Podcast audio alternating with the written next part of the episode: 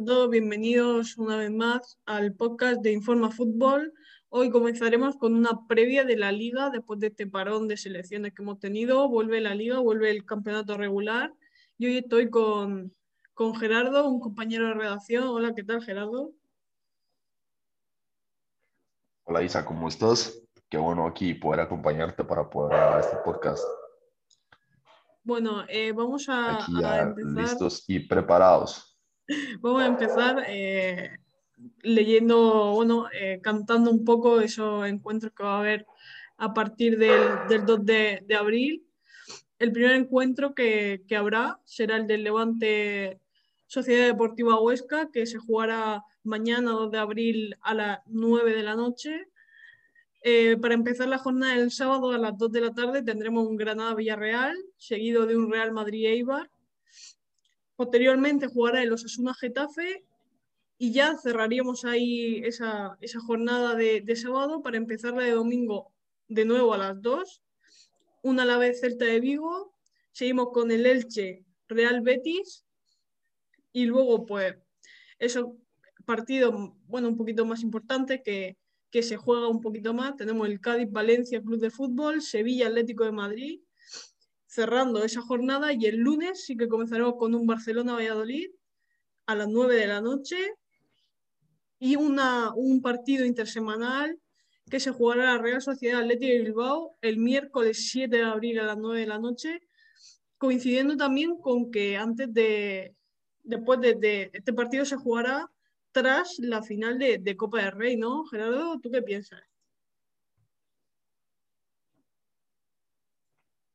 Pues la verdad va a ser un poco interesante ver dos derbis vascos tan seguidos, sobre todo por la pasión que se ve de un derbi vasco. Ya no solo tener la oportunidad de ver una final el fin de semana, sino también tener la oportunidad de el miércoles también ver junto con partidos de Champions. También después un derbi vasco. Creo que es una semana de fútbol preciosa que ya nos hacía falta por culpa de este parón de selecciones. sí, además que la, el, la final de la Copa del Rey es un partido que, que lo iban esperando mucho tiempo, eh, tanto la Real Sociedad como el Atlético de Bilbao. Y es más, cuando, bueno, han salido hoy, salen, hoy 1 de abril, sale, salen los equipos hacia, hacia Sevilla, que es donde se va a jugar la final, en la Cartuja. Y, y bueno, se han ido eh, por parte del Atlético de Bilbao todo el, toda la plantilla, pero también va eh, Aris Aduriz, que, que eh, es un jugador que ya no, no pertenece como tal a, la plantilla, pero que, que, ha querido acompañar al equipo, ha querido eh, disfrutar de esa final y ver cómo, cómo su equipo pues, se abre paso hacia ese trofeo, ¿no? Y por parte de la Real Sociedad están eh, volviendo a conseguir efectivos, ¿no? Eh, se, se, vuelve a, a, a, coger, bueno, Miquel Merino, que no se ha ido con la selección, o Yarzábal.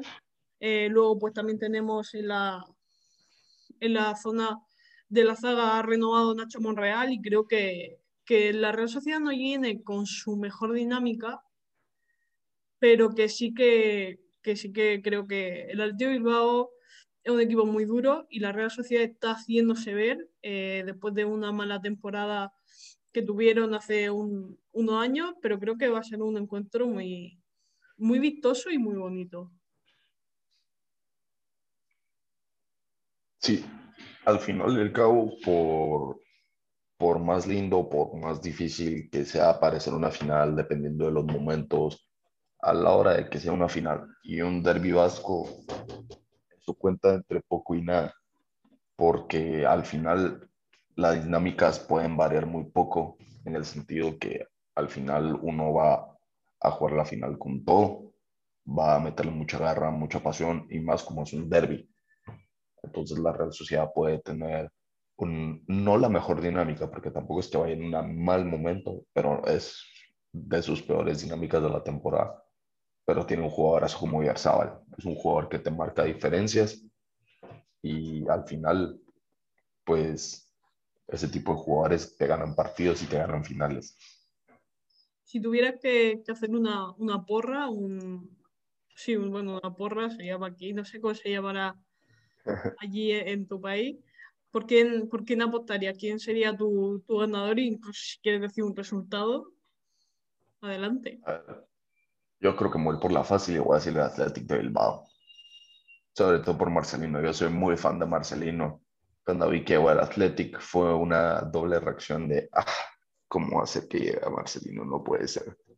Porque a cualquiera no le gusta ver entrenar más a Marcelino un equipo, es que levanta equipos y los hace jugar de una manera preciosa, pero al mismo tiempo es como, ah, no puede ser, ya Marcelino y su calidad y su nivel de, de dirección técnica es brillante, muy por Marcelino, y yo diría un 3-1 a favor del Atlético. Van a hacer un 2-1 cerrado y un gol a la contra para matar el partido. Yo, yo voy a hacerte la contra, porque sí, porque me gusta, yo voy a apostar por la Real Sociedad. Además, creo que, que hay mucha... Ayer creo que se emitió un, una entrevista ¿no? a, los dos capitanes de la Real Sociedad, a Miquel Merino y a Oyarzaba, y, hablaban eh, de, que, de que tanto el cuerpo técnico como los jugadores sabían cómo hacerle daño al Atleti y que realmente no, no le hacía falta nada más porque creo que el partido se va a cerrar de tal manera que, que al final o va a ser un resultado muy, muy o sea, no, no va a ser un 8-0, pero sí que es verdad que como los dos equipos juegan de una manera un poco similar, al final a la contra, si pilla uno de los dos equipos una contra, va a ser gol. yo creo que a lo mejor yo le pondría a la Real Sociedad un, un 2-1 y el gol yo soy muy de Barrenechea y yo voy a decir que Barrenechea mete en el 93. Bueno, es que Barrenechea es un crack. Barrenechea eh, es un jugador que tiene mucha calidad, encare, velocidad. Es de esos jugadores que por lo menos en la liga se están empezando a perder. Sus jugadores rapiditos, que no tienen miedo de ir al uno contra uno, o incluso al dos contra uno, porque no tiene miedo.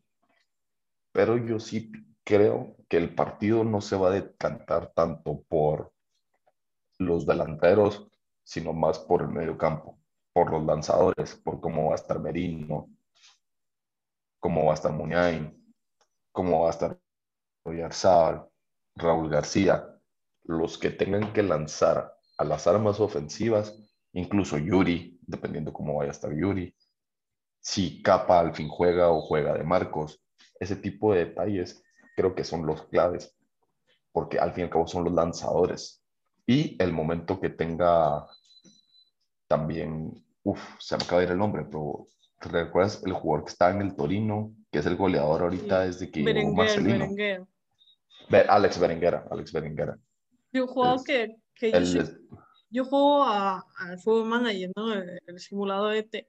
Y me acuerdo que, que cogí uno del Atleti Bilbao y era el único jugador que me dejaba fichar porque no había como jugadores vascos, que realmente, o de Euskal Herria, ¿no? Que de los que fichan ellos, que pudieran estar en venta. Y cuando yo lo fiché, pues hace como dos o tres años, y me acuerdo que luego lo vi que, que, que lo fichó también el Atleti y me hizo, me hizo gracia porque digo, joder, al final, qué cosa tiene también eh, la realidad así un poco, pues no sé, la, la no sé, el, la ingeniería artificial al final tiene un poco de razón en muchas ocasiones. Sí, es, es algo muy, muy interesante. Y creo que a uno siempre que cada vez que le sucede le genera un poquito de orgullo también. Sí, sí. Cuando en el FIFA o en el Juego Manager, el, el juego que sea, que a lo mejor estás con un equipo, no sé, de, España, por ejemplo, ¿no? ya que estamos tocando la liga, y por lo que sea, eh, ficha a un joven, a una joven promesa y de repente ves que sí que debuta con el equipo, que le va bien, tiene ahí la, cosita, ¿no? Sí, esos, ese sentimiento es bonito. A mí, me pasaba, me sigue pasando con algunos FIFAs que ficho un jugador y al año siguiente está fichado por otro equipo. Entonces, es, es un sentimiento bastante bonito, como por ejemplo Bertrand Traoré, lo fiché en FIFA y al año siguiente fichado por el Aston Villa. Kevin Trapp en su momento lo fiché para el PSG, al año siguiente fichado por el PSG. Yo, yo casi que me sentía, ¿por qué no me llaman a mí mejor? te sentías director deportivo, estaba... Bueno, si quieres, seguimos, con, con eh, los encuentros de, de, fin de semana, ¿no? Si quieres, empezamos con el Levante Sociedad Deportiva Huesca, que vamos a tocar un poquito eh, este, estos partidos, vamos a recalcar un poco más los partidos que sean importantes por la zona alta o baja. Y yo creo que del Levante Sociedad Deportiva Huesca, bueno, el, Huesca, eh, creo que, que, hay que también decir que el Levante eh, solo ha perdido dos de sus últimos tres partidos en Liga y que es uno de los equipos que están cosechando muchísimos más empates sin goles en la Liga esta temporada que el Huesca, que el Levante, que es uno de los cuatro equipos que realmente no ha conseguido cosechar ningún empate. O sea, este partido puede ser o catastrófico por parte de uno de los dos equipos o, puede salir muy bien. Tienen que tener un planteamiento técnico y táctico muy grande y tienen que saber cómo hacerle daño al otro equipo porque creo que, tanto el Huesca como el Levante se pueden llevar los tres puntos. Es de esos partidos que, que siente que están muy abiertos. Sí, la única pues, incógnita es el planteamiento que van a enfrentar los dos equipos, porque los dos equipos son bastante de esperar, de salir al latigazo, los latigazos que puede hacer Enis Bardi para las espaldas de Morales y Roger, y el Huesca más de lo mismo, también con Rafa Mir, que me parece lo más rescatable en primera del Huesca, la verdad. Pero, a ver, es que el problema que para el Huesca ya le puede empezar a entrar los nervios, porque aunque la salvación no se ve imposible, porque la salvación no es imposible entre el Elche y ellos solo hay cuatro puntos de distancia. No, para ser colista no es un mundo de diferencia, pero es que ya empiezan a jugar los nervios. Cuando los nervios ya empiezan a jugar y en la zona de descenso empiezan a aparecer los errores. Aquí es donde ya se empieza a ver quién se va a la Liga Bank o quién se va a quedar definitivamente a la Liga Santander. Y yo siempre entiendo Barrera Casa, que yo soy de Murcia y Rafa Mira de Murcia. Y yo siempre lo, he sido mucho, es cuando se fue a los Wolves, que tuvo un tiempo, pues se fue cedido a muchísimos equipos, bueno, muchísimos, algunos equipos ingleses, luego volvió a la, a la liga. Eh, yo creo que Rafa Mir tiene un problema que es de esos delanteros que son puramente rematadores. Eh, tiene tres y te mete ocho. No está al nivel de Haaland, por ejemplo, pero sí que es verdad que es de ese tipo de jugador, ¿no?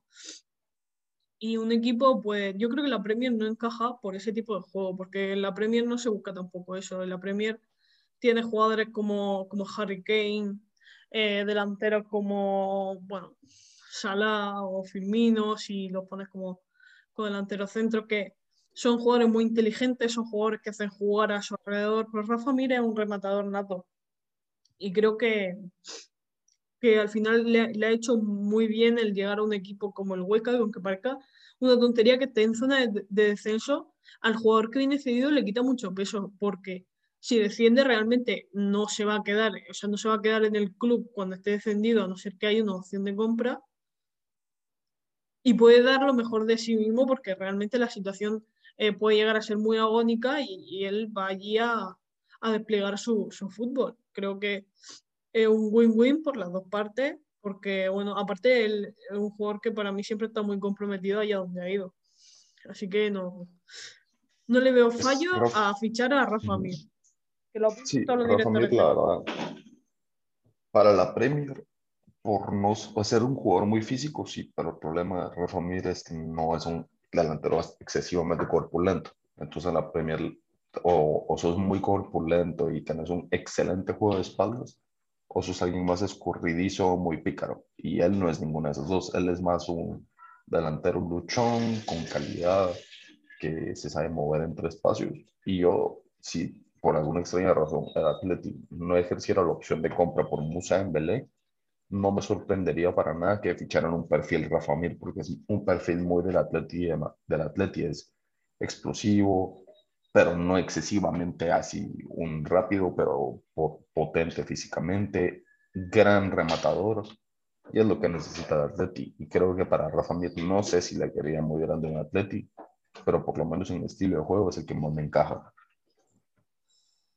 Y bueno, siguiendo un poco con, con la liga, el, el, siguiente encuentro que vamos a tener es el Granada-Villarreal, que se jugará el sábado 3 de abril a las 2 de la, de la tarde, el primer partido del sábado. Abre, jornada, abre, bueno, abre un poco esa jornada del sábado. Y se ha hablado mucho, hay muchísimos portales eh, digitales que hablan de, del posible 11 de, del Granada, porque pues ya sabemos que ha tenido una racha un poco eh, negra en cuanto a, a a, bueno, eh, jugadores que han dado positivo en COVID, que bueno, eh, se han ido con selecciones. Y hay una, yo creo que hay una, un punto muy importante del Granada, que son dos jugadores que no le puedes quitar al Granada si no se desmontaría. Yo siempre lo he pensado. Roy Silva, evidentemente el portero eh, portugués que, que, bueno, ya es oficial, que fue oficial, que fichó por el Betis y se va a ir a final de temporada.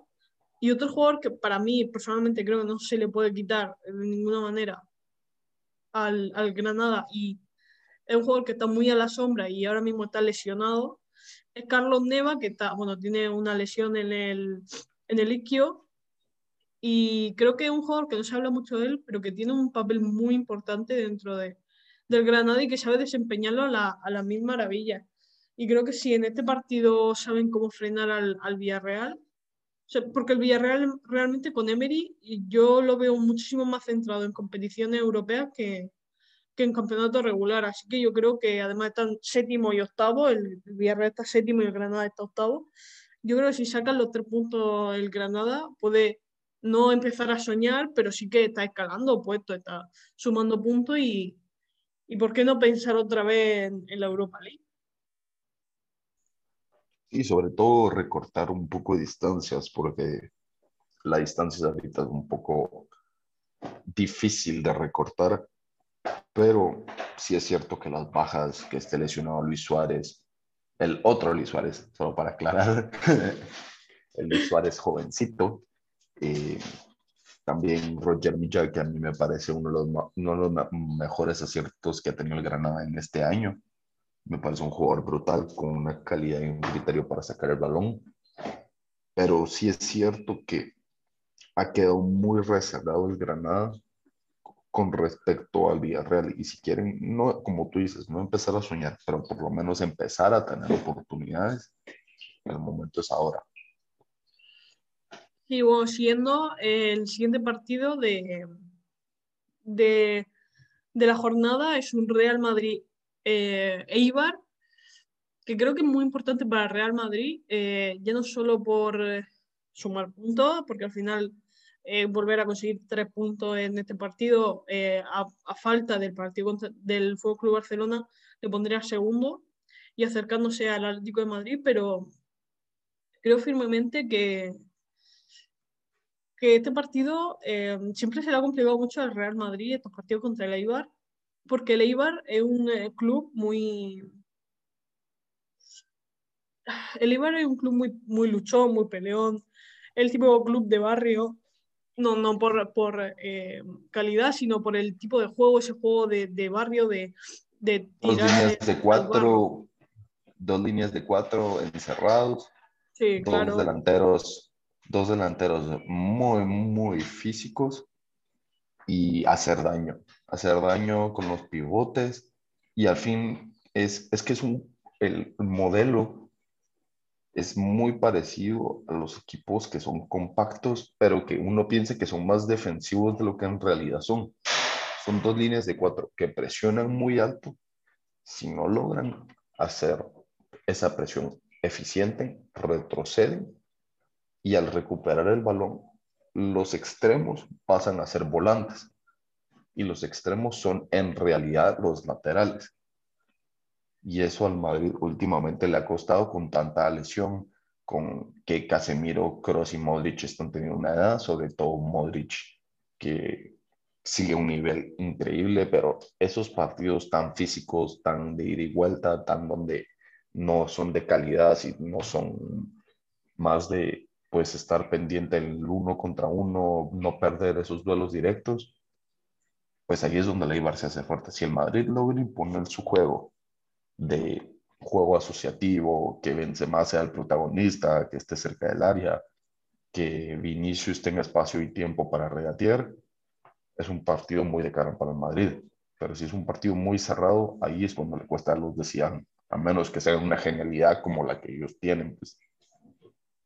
Sí, además que a mí el Eibar eh, me crea mucha eh, simpatizo un poco con el Eibar por un, un documental que se hizo, eh, está en Amazon Prime, si no me equivoco, de la liga. Y bueno, cogían, pues en la primera temporada cogieron a la presidenta del Eibar, eh, cogieron a un jugador, si no me equivoco, em, del Sevilla, si no me equivoco. No, cogieron a, al Mitter, que, eh, y así un poco, y la presidenta del Eibar, que, que siempre hablaba bueno, de esas dificultades que tienen, porque el Eibar en muchísimo tiempo y aún está siendo un poco esa cantera del, del País Vasco, ¿no? Porque, por ejemplo, Dani García o Yarzábal, jugadores de ese calibre, han nacido en el Eibar y al final han salido porque eh, quieren jugar a un nivel más, ¿no? El Eibar ahora mismo está en puestos de descenso y bueno, salen a la Real Sociedad, al, Athletic Club, que son los clubes grandes, por decirlo de alguna manera, de, País Vasco y, y hablaba un poco de cómo tenían que luchar día a día por sacar adelante el club, eh, las finanzas del club, estar en primera, crear campos de entrenamiento, y seguir ese funcionamiento normal de un club de primera. Y creo que, que es muy interesante y yo recomiendo que la gente lo vea porque va a haber pues un poco ese, esos clubes pequeños ¿no? de la liga que, que nunca se ve ese trasfondo, pero siempre hay y es muy interesante. Ah, sí, sí. Entonces, si tú lo dices apuntadísimo ya, más que es que ya hoy, hoy mismo lo veo. y yo a Leibar le guardo un especial cariño por, porque me recuerdo del primer partido en primera, fue en el 2014 en Ipurúa, fue un Eibar Real Sociedad, y es que nunca se me olvida, es que nunca se me va a olvidar el golazo de Javi Lara a Jerónimo Rulli. Javi Lara que tenía unas pintas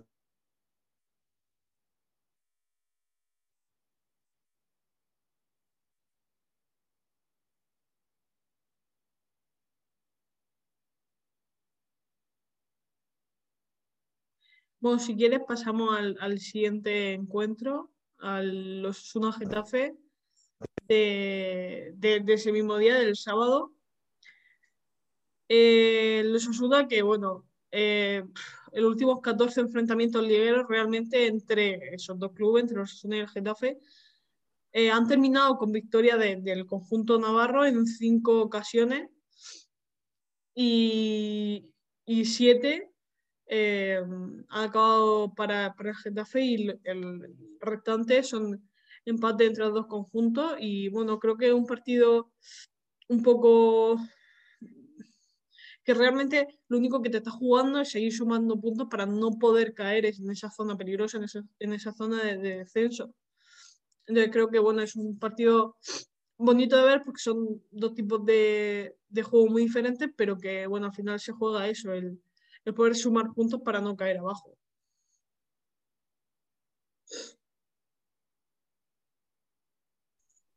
Sí, al final ya son estos tipos de partidos que marcan temporadas.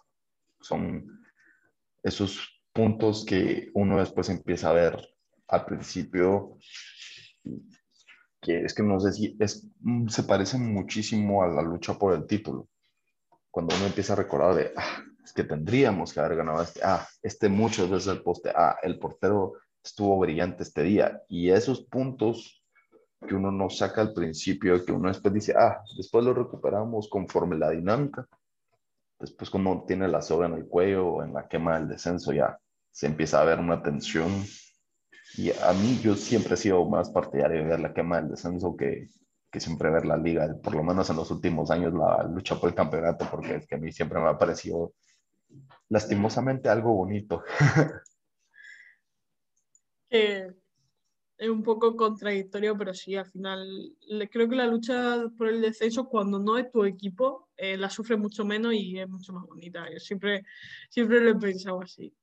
Y bueno, el siguiente encuentro va a ser un a la vez Celta de Vigo. Eh, comienza la jornada el domingo a las 2 de la tarde.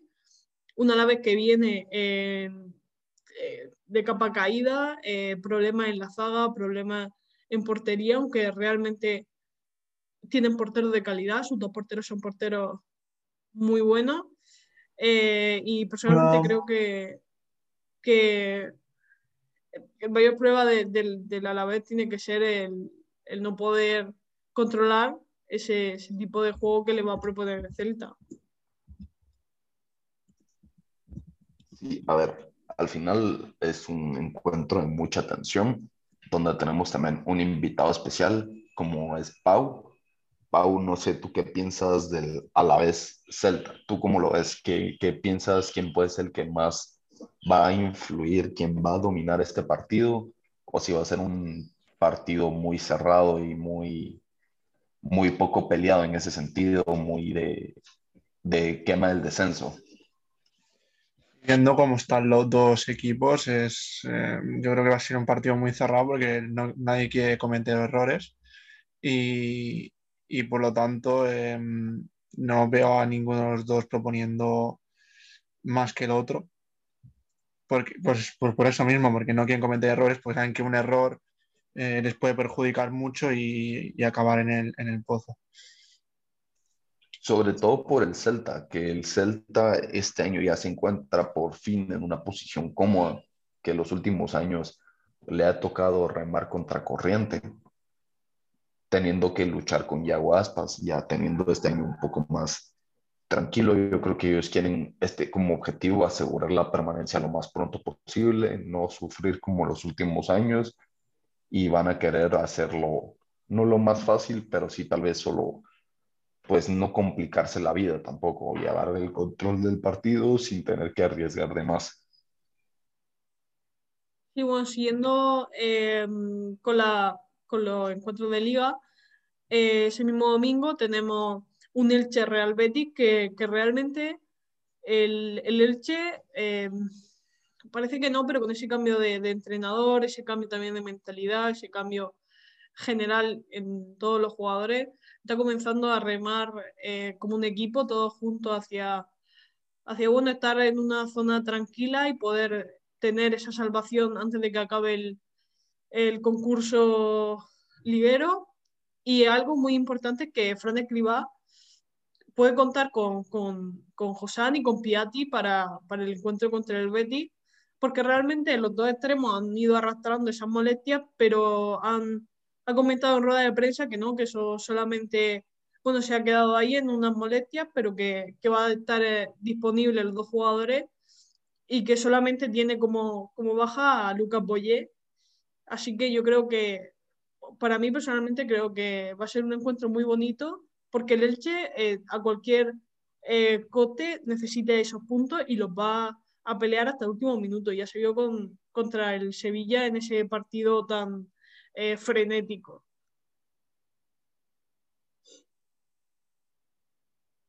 Sí, a ver, el, Real Betis viene en una dinámica muy buena, una por fin la calidad de la plantilla está respondiendo ante los resultados que es un equipazo, Nadie Sequía, Sergio Canales, Teo, que es revulsivo, me parece uno de los mejores revulsivos de la liga, el Panda, que por fin sabe lo que es meter goles, que se le venía esperando muchísimo, y luego el Elche, es peculiar, porque el Elche, creo que todos pensamos que no es mal equipo, ha tenido menos puntos de los que ha merecido, con todo y que ha tenido para mí un porterazo, por lo menos para mí el mejor de la liga o el más influyente y que por eso lo he dicho ahorita se encuentra fuera de la zona de la quema que es Badía, me parece un arquerazo. Y pues va a ser un partido donde los de Pellegrini van a proponer, porque Pellegrini siempre quiere proponer y hay que esperar qué tan sólidos van a estar atrás también el Elche, esta nueva mentalidad competitiva, si salen a buscar el partido o son más estructurados. Esto también es interesante el parón, cómo afrontar después de prácticamente dos semanas sin fútbol, cómo recuperar esa dinámica. Y bueno, siguiendo un poco, el Cádiz-Valencia, un, Valencia que, que, aunque bueno, no sea su temporada más regular, ni su mejor temporada realmente a nivel deportivo, ni, ni bueno, su zona ejecutiva, su, una de las zonas más importantes para mí personalmente. Creo que, que al final están cuajando mínimamente eh, un logro que quedarse lejos de la zona de, descenso. Va a jugar contra, contra el Cádiz, que comenzó en el torneo mm, con una manera de jugar muy llamativa, ganaba partidos, estaba en la zona alta, luego ha ido cayendo, evidentemente eh, al final el Cádiz no tiene un recién ascendido, no tiene tampoco esos, esos jugadores, eh, esos pesos fuertes en, la plantilla para poder quedarse pues, en esos cuartos, quintos puestos. Y un eh, Manu Vallejo, jugador del Valencia, que, que, va a jugar contra su ex equipo. Un Manu Vallejo que nunca se le ha criticado en Valencia, pero sí que una parte de, de la afición del Cádiz sí que le criticó por salir como salió de, del club y por eh, no tener, eh, no esperar a que, a que el Cádiz subiera a primera para poder salir y dejar al Cádiz en primera. A ver, el partido va a tener mucha tensión, no, no sé cómo vos, cómo tú lo puedes ver, Pau, pero el Cádiz viene en una mala racha tiene nada más una victoria de los últimos cinco, aunque es un estilo bastante vistoso, es un estilo bastante entretenido, pero no, no sé cómo lo ve Pau, no, no sé qué análisis le puede dar al partido.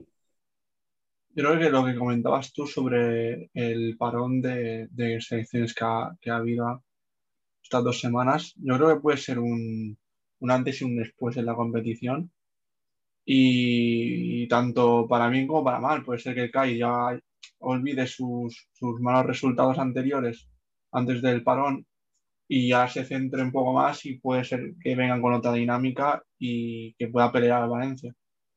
Que Valencia también es un equipo muy regular, ha sido durante, durante toda la liga y puede ser que, que el CAI se aproveche de eso. Bueno, y cerrando, cerrando la jornada del domingo, tenemos un Sevilla Atlético de Madrid un encuentro estos que gustan, que, que, te hacen sentarte en el sofá de casa a ver el partido. Un Atleti que está eh, primero, eh, sí que es verdad que está siendo perseguido de manera eh, constante y continua por el Fútbol Club Barcelona y el Real Madrid, y un Sevilla que quieren intentar engancharse a esa lucha por los tres primeros puestos y que va con todas. Creo que el Sevilla puede eh, arrebatarle los tres puntos si saben cómo usar bien esa arma secreta que aún no han encajado de la mejor manera, como es el Papu Gómez, que creo que si, si logran meterlo de forma correcta pueden conseguir muchísimas cosas y creo que, que le vendría muy bien a Sevilla esa alegría de quedarse segundo, tercero en la clasificación y encima de todo destronar a, a alguno de los grandes, ¿no? Sí, a ver, el partido va a ser bastante complicado, va a ser muy peleado, muy aguerrido. Una de las claves del partido para mí es que no va a estar eh, Carrasco, porque va a estar suspendido. En una María un tanto polémica, que generó mucha polémica, donde decían que no era María y que y pueden ver la repetición, la María sí es un poco forzada, entonces eso generó mucha indignación por parte del entorno del Atlético de Madrid y luego la posible baja de Joao Félix. El problema del Atleti. Cuando uno piensa que el Atleti está más muerto, que, que va con esa dinámica negativa, últimamente en esta temporada han un salto de calidad. Los Coque, los Marcos Llorente sobre todo, y Luis Suárez, y Lemar. Esos cuatro, aunque no esté Carrasco y Joao Félix, puede ser un partido donde ellos mismos en las transiciones ofensivas, porque ese es el, creo que el único pero que le puedo encontrar yo al, al Sevilla. Las transiciones ofensivas, a pasar una transición defensiva, no la logran concatenar muy bien. Si, pues, si no, miren el partido del Borussia Dortmund. El Dortmund no es un equipo especialista defensivo ni mucho menos, pero en espacios y a base de latigazos los dejaron muy expuestos. Entonces es un partido donde el que tome las riendas va a ser el que gane el partido, no va a ser un, un partido de, de, muchos errores, va a ser un partido muy cerrado y va a ser el que esté más atinado de cara a gol. Sí, bueno, eh, para cerrar ya em, esta, esta jornada de liga, porque el encuentro que se juega entre semana el miércoles lo hemos tocado el primero por, por esa peculiaridad, ¿no? Que se juega Copa del Rey y posteriormente se juega este partido, que realmente el mismo sin el hecho de ser una final de Copa, se juega eh, Real Sociedad Atlético Bilbao y en la final de Copa igual. El lunes, el 5 de abril a las 9 de la noche, se jugaron Fútbol Club Barcelona Real Valladolid en el Camp Nou. Un Real Valladolid que, que está rezando, está poniendo velitas por, por no acabar en la zona de descenso. Realmente le separan muy pocos puntos, una dinámica un poco negativa. Se sigue atizando mucho a, al Mister eh, por no tener esa personalidad o ese carácter de quitar a los jugadores que, bueno, hablan de que no hay meritocracia y un Fútbol Club Barcelona que, que, sin duda de los últimos cinco partidos ha ganado los cinco, quiere seguir manteniéndose ahí arriba, pelear por la liga. Esa eliminación de, de, Champions creo que le viene muy bien, eh, porque ya no tiene que centrarse ni tener esa ni, ni tener ese desgaste de jugadores en otra competición, se puede centrar más en Copa, o sea, en, en Liga y buscar esa Copa que, que, que están deseando. Sí, a ver, el, lo que hablábamos anteriormente con Pau, que los parones de selecciones para mí yo nunca he visto puntos medios y el Barcelona va a ser para mí uno de los claros ejemplificadores de la teoría que yo tengo, que es, o uno regresa muy bien y sigue en el estado de forma que uno estaba en esa línea que de, de mucha consistencia o empiezan los baches competitivos o uno regresa muy mal. Yo, yo creo que eso es tal vez la mayor peculiaridad de los parones de selecciones. O se pierden esas ideas que se estaban adquiriendo y después hay que volver a empezar de cero, por así decirlo. O se mantiene y ya se ve una idea mucho más estructurada y más reforzada como ha sido este 3-5-2 que que está imponiendo Ronald Koeman, que le está saliendo a la perfección. No sé cómo lo ve Pau. Eh, bueno, pues eh, como tú has dicho, puede ser uno de los gran perjudicados el, el Fútbol Barcelona, porque venía en una gran dinámica. Yo creo que el vestuario se siente eh, arropado y tiene muchas ganas después de la eliminación de Champions eh, ganas de conseguir el título de liga, después también tendrá la oportunidad de conseguir el, título de copa.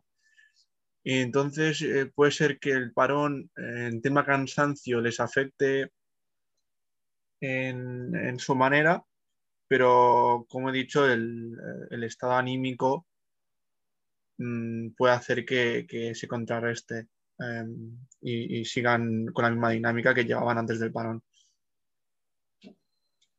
Bueno, y con esto acabamos este podcast. Eh, ha sido un placer tener a, a Gerardo y, y, en la recta final de, de este Pau. Así que un placer, Gerardo. Muchas gracias, Isa. Un placer haber sido parte del podcast. Siempre pues tratando de traer el mejor análisis, sobre todo pasar un buen rato, platicar un poco de fútbol, que nunca viene mal. Y muchas gracias a ti también, Pau, por esa recta final y esos comentarios en este, en este final de podcast. A ti, Isa. Y nada, os esperamos en el, en el próximo, esperamos que, que hayáis disfrutado y un saludo.